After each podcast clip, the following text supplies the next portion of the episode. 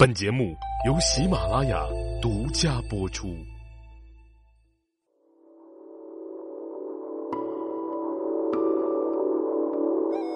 喜马拉雅的各位茶友们，大家好，我是赵阳。今天呢，我们继续跟大家来聊一聊《茶经》。今天呢，进入到《茶经》的第六十九讲，依然是七知识的篇章。那下面呢，还是先跟大家分享一下今天要跟大家聊的这一段的原文内容：《晏子春秋》，应向齐景公时，食脱粟之饭，至三歌，无卵，名菜而已。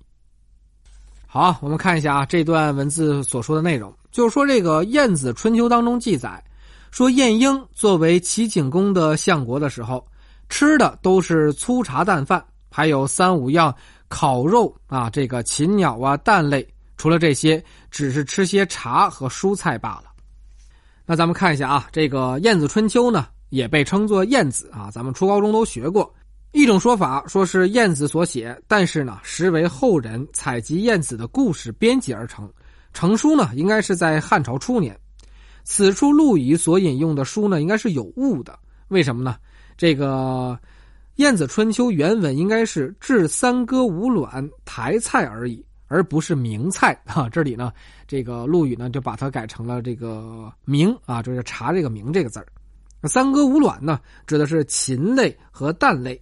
指的是烧烤的禽肉和鸟蛋一类的这种吃食。那名菜呢？后世一般认为晏子所吃的是，呃，苔藓之类的东西，而并不是茶类的东西。但是啊，在这儿呢，陆羽呢把它引用成了茶啊。无论怎么样，咱来说一说春秋时期啊。这春秋时期呢，农耕文明已经是相当的发达。平民百姓已经能吃上粗粮，而且当时贵族的饮食结构和今天的饮食结构呢，应该差不太多，比较成这个金字塔状啊，以谷物类为基础，辅以肉类和蔬菜，食物制作呢非常的讲究。晏子呢作为一国之相，能够吃得如此节俭，也是难能可贵的。那咱们来说说当时的贵族啊，当时贵族饮食是食不厌精啊，以佐餐的羹为例。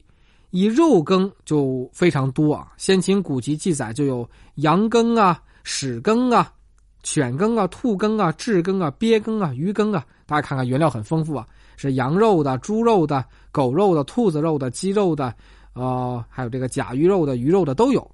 为了防止啊这个肉羹的油腻，羹里呢还要配蔬菜。那配什么呢？按照《礼记》的说法，说这个牛羹呢要用豆叶 啊，就是牛肉羹要用豆叶。羊肉羹呢要用苦菜，猪肉羹呢要用这个蕨菜，而且这个味道也要特别的好，用勺调之五味嘛。所以啊，这个勺在很长一段时间之内啊，又被叫做调羹啊。春秋时期呢，还特别讲究烹和刨的制作方式来做肉。烹呢就是用水煮，当时贵族呢煮肉还是用铜鼎，平民呢就用陶鼎。刨呢就是火烤啊，对烤制者的技术要求很高。把握火候很难啊，火力过猛呢，肉就焦了；太弱呢，又不熟。当时食物制作十分的精细，厨子呢就不太好做。比如说，《史记》的晋世家当中就记载了当时的一个厨子的悲惨遭遇啊，说宰夫刨熊翻不熟，灵公怒，杀宰夫，使妇人食其尸出气之啊，讲的就是春秋时期的暴君晋灵公。因为厨子把这个熊掌啊给烤糊了，哈，便治了他的死罪。这从侧面反映了当时贵族饮食有多奢侈啊。另一方面也说明了食物制作的技术难度之大。能够像晏子一样啊，粗茶淡饭几样菜就行，再加上清茶一杯，能打发一顿饭的贵族啊，真是厨子们的造化了。那这里陆羽是有意为之改了一个字，还是是一种误传，咱们不得而知。但无论怎么样。在春秋时期，饮茶已经有了最基本的雏形。好了，那今天呢就跟大家聊到这儿。如果大家想继续跟赵阳聊《茶经》的话，可以在主页找到赵阳的个人微信，添加一下，进入到我们的茶友群，我们一起喝茶聊《茶经》。